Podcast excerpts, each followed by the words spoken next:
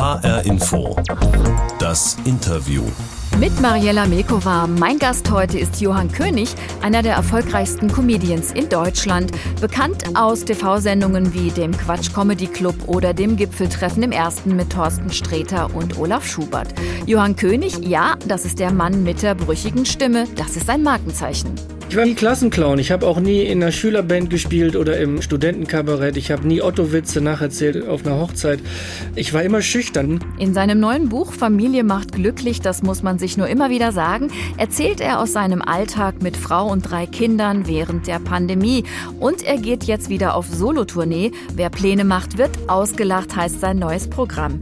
Wie hat die lange Corona-Pause ihn und seine Arbeit verändert? Darüber spreche ich jetzt mit Comedian Johann König. König. Wie sieht's denn aus? Ich bin bereit. Bist du warm geredet? Ja, ja, ja. Okay. Johann König, wir haben uns darauf geeinigt, dass wir uns duzen. Wir sind ja die Sendung mit der Box. Das ist so eine Box, in die wir für jeden Gast irgendwas Überraschendes reintun. Und die steht neben mir. Und ich möchte gleich mal damit starten und die Box mal öffnen für dich. Okay. Hast du ein Ohr? Ich habe ein Ohr für dich. Gut. Ja. Oh. Du erkennst natürlich. Wenn das keine Hühner sind. Ja, warum habe ich dir Hühnergackern in die Box gelegt? Ah, vielleicht haben wir Hühner. Könnte das sein? Mhm. Ähm, wir haben tatsächlich Hühner seit dem äh, zweiten Lockdown. Das sind also Pandemietiere ähm, auch Therapietiere. Wir hatten kein Kind, äh, kein Huhn mehr. Äh, Moment, wir hatten kein Tier mehr für die Kinder, weil wir Hund und Katze abgegeben haben aus Allergiegründen. Und dann hatten wir drei Kinder, keine Haustiere. Die Kinder durften im Lockdown keine anderen Kinder kennenlernen und ähm, ja, dann kam es dazu, dass wir uns Hühner ausgeliehen haben und mhm. dann irgendwann auch eigene hatten. Und die haben wir jetzt immer noch seit äh, fast zwei Jahren. Und es ist sehr, sehr schön mit Hühnern. Es ist sehr, sehr schön mit Hühnern. Es ist sehr, sehr schön mit Hühnern. Das muss man sich einfach nur immer wieder sagen. Wie viele habt ihr denn? Fünf. Wir sind fünf Familienmitglieder. Jeder hat ein Huhn. Die haben alle einen Namen. Meins heißt, glaube ich, Agathe. Eins heißt Hilda, Prillan und ich kann mir alle nicht merken. Mhm. Aber jeder hat ein Huhn. Und wir haben die tatsächlich auch schlüpfen sehen. Wir hatten also 20 befruchtete Eier im Brotautomaten. Mhm. Und äh, dann hieß es, ja, da, da kommt vielleicht so sechs, sieben Stück raus. Mehr schafft so ein Hahn eigentlich nicht. Und dann sind aus den 20 Eiern 13 Küken geschlüpft. Und es ist so, wenn so ein Schnäbelchen sich durch so eine Eierschale pickt und irgendwann da so ein flauschiges Ding liegt, das so rumpiepst, das ist da kann man wirklich, nicht Nein sagen wirklich schön. Das werde ich auch nie vergessen. Das hat uns alle wirklich gerührt und die Kinder natürlich besonders. Und seitdem äh, sind das die quasi die Haustiere der Kinder, obwohl sie nicht im Haus sind, aber die Kinder haben ein sehr inniges Verhältnis zu denen. Die schmusen mit denen. Mhm. Kinder kommen aus der Schule und das Huhn springt beim Kind auf dem Schoß im Garten und dann ist das Huhn so eine halbe Stunde auf dem Schoß des Kindes und das Kind beruhigt sich und das zu sehen ist wirklich schön, weil dann muss ich das Kind nicht beruhigen. Wie praktisch. Mhm. Wenn man dein neues Buch liest, hat man den Eindruck, du bist aber selber auch ein großer Hühnerfan. Also das klingt stellenweise fast zärtlich, wie du über die Hühner schreibst. Ihr fahrt ja angeblich auch mit den Hühnern in Urlaub. Stimmt es? Das stimmt wirklich. Wir waren mit den Hühnern, wir sind jetzt zweimal mit den Hühnern nach Frankreich gefahren. Ich meine, es sind nur fünf, das ist jetzt nicht so viel, es sind jetzt nicht 25, aber die passen dann alle hinten in den Kofferraum, die kommen in so eine Katzen, in so einen Katzenkorb. Und dann fahren wir fünf Stunden mit den Hühnern äh, das Problem ist, wir haben ja gedacht, ja, es, ja, werden die schon schaffen, so fünf Stunden, aber es fängt halt an zu stinken. Nach so ein paar Stunden müffelt das immer mehr und das war so das, was wir am meisten unterschätzt haben am Anfang, dass auch die Klamotten irgendwann, dass die, dann lagen ja die Koffer auf diesen Katzenkörben und es war am Ende äh, mussten wir alles waschen eigentlich, weil aber klar, wir haben einen kleinen Garten gehabt und da konnten wir die dann laufen lassen in Frankreich und dann hatten, haben wir die einfach mit in Urlaub genommen, wie man einen Hund und eine Katze auch. Wir haben auch mal eine Katze mit dahin genommen.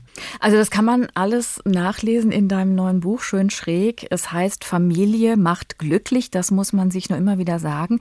In diesem Buch blickst du nochmal zurück auf die Pandemiejahre.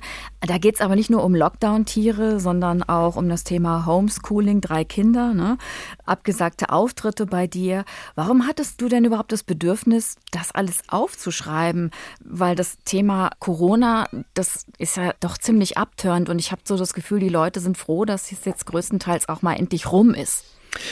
Ja, absolut. Das Thema ist abtörend und darum ist es auch jetzt nicht im Titel drin oder so, sondern es geht um Familienleben. Aber das Familienleben und auch das Berufsleben, mein Tourleben war natürlich äh, in der Pandemiezeit so, wie es noch nie vorher und hoffentlich nie mehr wird. Und da sind so viele abstruse Sachen passiert. Ähm, und ich hatte auch viel Zeit zum Schreiben, dass ich gedacht habe, ich schreibe einfach. Äh, das alles mal auf, um es auch nicht zu vergessen. Ich habe ja auch äh, mich gefragt, wird die Pandemiezeit irgendwie irgendwann auch verklärt? Wird man irgendwann sagen, ach, das war doch schön damals im Lockdown? Also wird, wird man sich das auch schön reden?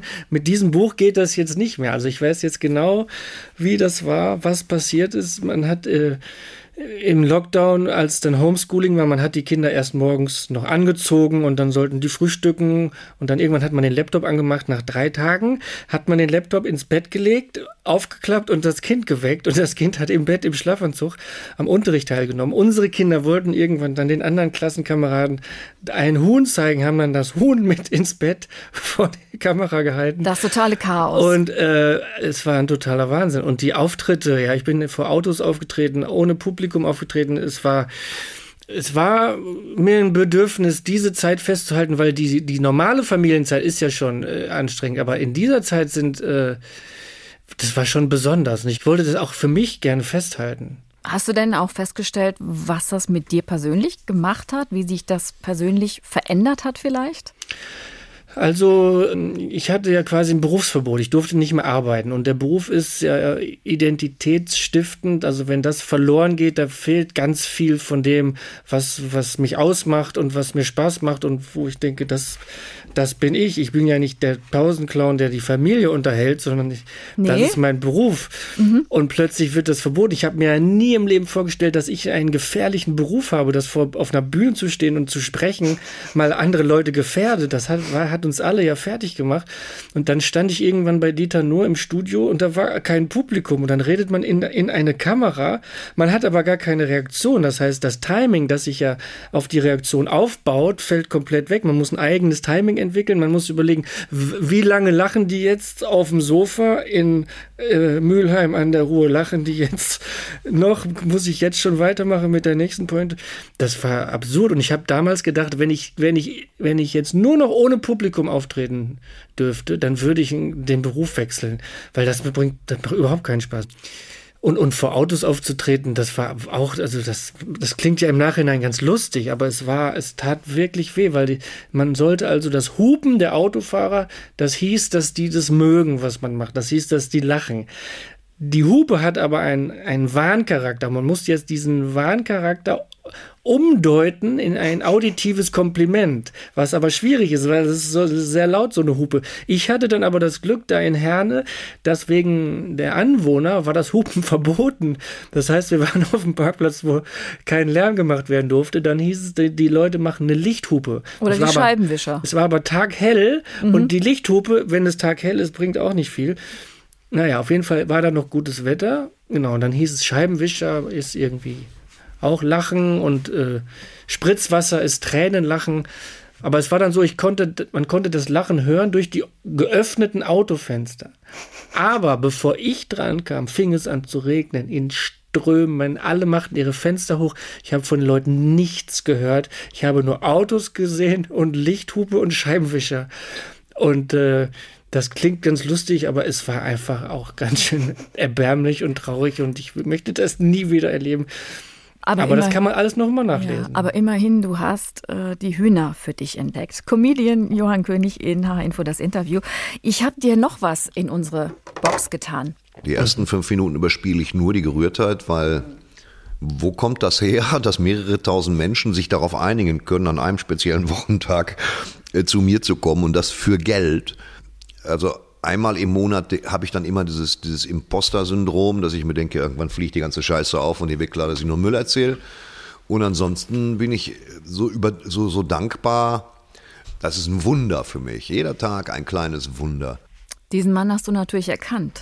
Das ist Thorsten Sträter. Ja, und das hat er neulich mal bei uns im Interview gesagt. Ja, ja. Geht dir das eigentlich auch so, dass du dich jedes Mal irgendwie ein bisschen wunderst, dass dich die Leute sehen wollen? Also das wundert mich, seit ich das mache. Also ich denke ganz oft, ähm, ja auch sowas in der Art, irgendwann fliegt das alles auf, dass ich das gar nicht kann. Aber das, sowas haben auch Schauspieler, dass die denken, irgendwann merken die Leute, ich kann gar nicht schauspielern. Aber bei mir war es ja ganz am Anfang schon so, dass ich nicht wusste, dass ich, dass ich eine komische Ader habe. Ich wollte ja einfach ein Gedicht vorlesen in so einem ernsten Literaturcafé. Genau, so hat das alles angefangen, ne? Da so hat es angefangen vor, da war ich irgendwie 26. Die meisten fangen ja auch früher an. Und ich wollte einfach ein Gedicht vorlesen. Dann haben die Leute so gelacht. Ja, ich dachte, was, was, wieso ist das lustig? Das muss ja lustig sein. Und dann habe ich das halt noch mal gemacht. Dann haben die wieder gelacht. Wenn die da nicht gelacht hätten, da hätte, wäre ich nie auf der Bühne gelandet, weil ich nie dachte, dass ich, dass ich komisch bin, dass ich auf einer Bühne bestehen kann. Ähm, mittlerweile mache ich das gerne und denke auch irgendwie, ja, ich kann das so ein bisschen, aber ähm, so kurz vorm Auftritt denke ich immer noch, ja, jetzt geh, bin ich jetzt der, der auf die Bühne geht oder darf ich mich da hinsetzen? Ich träume auch manchmal davon. Ich sitze im Theater und komme selber auf die Bühne. Das ist so ein, Oh. Ich würde das selber gerne mal sehen. Also nicht mit einer Kamera gefilmt, sondern ich möchte da selber mal sitzen. Mhm. Naja. Äh, du machst ja auch mit dem Thorsten Sträter und dem Olaf Schubert äh, das Gipfeltreffen, diese Comedy-Show. Da beantwortet ihr Fragen der Zuschauer. Wenn man sich mal die Kommentarspalten anguckt, äh, viele feiern euch dafür. Anderen ist das zu blöd, was ihr da macht, weil ihr oft, ehrlich gesagt, gar nicht wisst, worüber ihr redet. ähm, fragst du dich da manchmal auch, was mache ich da eigentlich? Naja, klar. Das ist eine fleischgewordene Schnapsidee, dieses Format. Gipfeltreffen. Wir sitzen da und beantworten Fragen. Das ist ja aus der Not heraus geboren. Wir hatten plötzlich. Auch in der Corona-Pandemie. Ja, ne? klar. Das ist, wann war das? April 20. Da hat Olaf Schubert mich angerufen. Hast du Lust, mit, mit Thorsten äh, Fragen zu beantworten? In Leipzig, in einer alten Fabrikhalle, ohne Publikum. Und äh, ich habe gedacht, ja, na klar, ich kann mir nichts Schöneres vorstellen. Weil äh, ich wusste ja überhaupt nicht, wann ich weiter arbeiten kann. Und äh, Fragen beantworten ohne Publikum in der alten Fabrikhalle ist, ist natürlich ein völliger, völliger Irrsinn. Und ich hätte niemals gedacht, dass das Leute lustig finden. Ich habe von Anfang an gesagt, Leute, dass, äh, ich bin so froh, dass die Quote so schlecht war. Das war's. Weil ich habe auch keinen Spaß gehabt. Und dann ist das, hat das so viele Fans gehabt. Also die, die Kommentare waren, was, was für ein Bullshit, ich liebe es. Ja. Also es war immer so, die Leute waren genauso hin und her gerissen wie, wie ich auch, aber wir machen das jetzt weiter. Aber es ist auch eine es ist ein Format, was mich immer, was uns immer auch an diese Corona-Zeit erinnert. Hm. Es ist für mich bis heute nicht, äh, nicht nachvollziehbar. Es ist für mich völlig unverständlich, dass Leute das mögen. Und das sagst du auch nicht einfach so aus Witz, sondern du weißt es echt nicht. Nein, ich weiß es echt nicht und ich kann es mir auch schlecht angucken und natürlich gibt es dann ein paar Perlen, wo man denkt, das ist jetzt wirklich lustig, aber, aber gut, es hält sich und ich kann, ich möchte auch den Zuschauern hier keinen schlechten Geschmack unterstellen, denen die es mögen. Aber ich möchte trotzdem nochmal zurückkommen auf deine Rolle als Komiker. Du hast ja eigentlich, sagen wir es mal, was ganz Richtiges, Ernstes gelernt. Du hast eine Ausbildung zum Krankenpfleger gemacht und dann hast du äh, Sport auf Lehramt studiert und wärst beinahe Lehrer geworden, wenn nicht dieser dieser Auftritt mit dem Gedicht gewesen wäre. Wie siehst du dich eigentlich selbst? Also wie definierst du da deine Rolle als Komiker? Naja, ich bin auf der Bühne ein bisschen anders als privat, aber nicht sehr viel anders. Aber es geht ein kleiner Schalter, legt sich um, weil ich bin privat nicht lustig. Also ich bin niemand, der viele Leute einlädt und. Das ist ja bei vielen Komikern so, ne? Ja, ich habe ja voll auch, das Klischee. Ich habe auch, ich war auch nie Klassenclown. Ich habe auch nie in einer Schülerband gespielt oder im, im Studentenkabarett. Ich habe nie Otto-Witze nacherzählt auf, auf einer Hochzeit. Ich, ich war immer schüchtern. Ich habe mich immer um Referate gedrückt. Ich war mündlich in der Schule immer schlechter als schriftlich und ich habe trotzdem was, wo, worum, worüber die Leute lachen, auch ohne dass ich diese Schüchternheit aber überspielen muss. Ich muss da nicht komplett aus meiner Rolle raus. Also ich gehe, ich bin wirklich, ich habe wirklich keine Lust auf die Bühne zu gehen und dann gehe ich auf die Bühne und sage, boah, ich habe heute echt keinen Bock und dann lachen die Leute, weil das ein Alleinunterhalter, der zwei Stunden Abend vor sich hat, eigentlich nicht sagen darf, dass er keinen Bock hat. Also wenn du ich, hast, so, ja. ich sage ganz ehrlich, ich habe keinen Bock und dann lachen die Leute und dann habe ich sofort Bock, wenn die Leute lachen. Aber du hast schon des Öfteren gesagt, du siehst dich so als Dienstleister, Humordienstleister. Ja, also ja, genau, das auch. Also ich sehe mich nicht als, ich bin jetzt kein Künstler, der, ähm, der, dem, also ich denke, solange die Leute über mich lachen, bin ich auch verpflichtet, äh, die zum Lachen zu bringen. Weil Lachen ist gesund, ich mache was für die Volksgesundheit. Das müsste es eigentlich auf Rezept geben, so ein Rezept für eine Comedy-Veranstaltung. Aber äh, ich, ich bin nicht ein Künstler, der sein ganzes Ego und seinen ganzen Charakter auf die Bühne bringt und der, der Kunst macht, sondern ich bin auch nicht beleidigt, wenn die nicht lachen. Ich mache das einfach und denke, ja, wer, wer kommt, der kommt, wem es gefällt, dem es gefällt. Aber ich, ist jetzt kein Kunstwerk, was ich da mache, sondern ich erzähle Geschichten aus meinem Leben. Und dass das seit 20 Jahren so gut läuft, ich, ich finde es wirklich überraschend, weil das habe ich ja am Anfang nie gedacht. Ich wollte ja immer doch noch Lehrer werden, auch als als ich schon Fernsehauftritte habe, habe ich ja noch studiert. Heute bräuchten wir viele Lehrer. Wie arbeitest du denn, wenn du neuen Stoff für die Bühne brauchst? Ich arbeite so, indem ich mir natürlich übers Jahr immer wieder Notizen mache und dann habe ich also einen ganz großen Stapel mit Notizzetteln oder auch Dateien und die muss ich dann irgendwann durchgucken. Und das heißt, ich habe dann eine Notiz wie zum Beispiel äh, Hedonismus klingt so wie Hedonichtsnutz. So, und dann denke ich mir, ja gut, aber was soll ich damit machen? Naja, dann überlege ich mir, wie ich da hinkomme und was das sein könnte. Und dann denke ich, ich bin beim Therapeuten und der hat gesagt, ich muss mein inneres Kind finden und dann bin ich äh, zu meiner alten Schule gefahren an einem Sonntag und habe mein inneres Kind da gesehen, das da in der Klasse sitzt und ich bin ja auch sitzen geblieben und dann hat habe ich auch überlegt, warum bin ich sitzen geblieben? Ja, der Lehrer hat oft äh, mir Hedonismus unterstellt. Ich wäre so, er hat immer Hedonismus gesagt, wenn er mich gesehen hat und bis ich irgendwann herausgefunden habe, dass er immer nur Hedonichts-Nutz gesagt hat.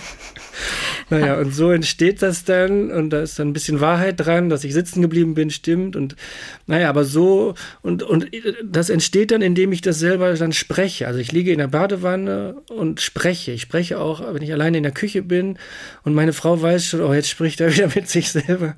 Die weiß ja auch, ob ich telefoniere oder nicht und das, äh, ich bin dann halt in einer anderen Welt, in meiner eigenen Welt und wenn ich dann irgendwann selber schmunzeln muss, dann schreibe ich die Sachen auf. Und dann habe ich das aufgeschrieben und dann mache ich das vor Publikum. Und mhm. dann, wenn die dann lachen, bleibt es drin. Wenn die nicht lachen, fliegt es wieder raus. Also ich habe jetzt keine Autoren, ich habe keinen Coach, keinen Regisseur. Ich mache das alles alleine und muss jetzt wieder ein Zwei-Stunden-Programm entwickeln und merke wieder, ah, was das für eine komische Arbeit ist, wenn man mit sich selber spricht aber so funktioniert es bei mir. Das muss die eigene Partnerin dann auch erstmal aushalten können. Ne? H-Info, das Interview mit Johann König. Er gehört zu Deutschlands erfolgreichsten Comedians. Du bist jetzt nach diesen verrückten Corona-Jahren wieder äh, mit einem Solo-Programm unterwegs durch Deutschland demnächst. Das heißt, wer Pläne macht, wird ausgelacht. Klingt so, als würdest du da nochmal so einige Pandemie-Erfahrungen auf der Bühne verarbeiten, weil man da ja auch nichts planen konnte die ganze Zeit. Ne? Geht es darum? Ja, der Programmtitel entstand natürlich in der Zeit, wo man gedacht hat, morgen machen wir dies und das und dann es war ja dann hat ein Kind ist positiv und zack ändert sich plötzlich alles. Ich, ich, ich hatte Auftritte in Berlin und München, war zu Hause.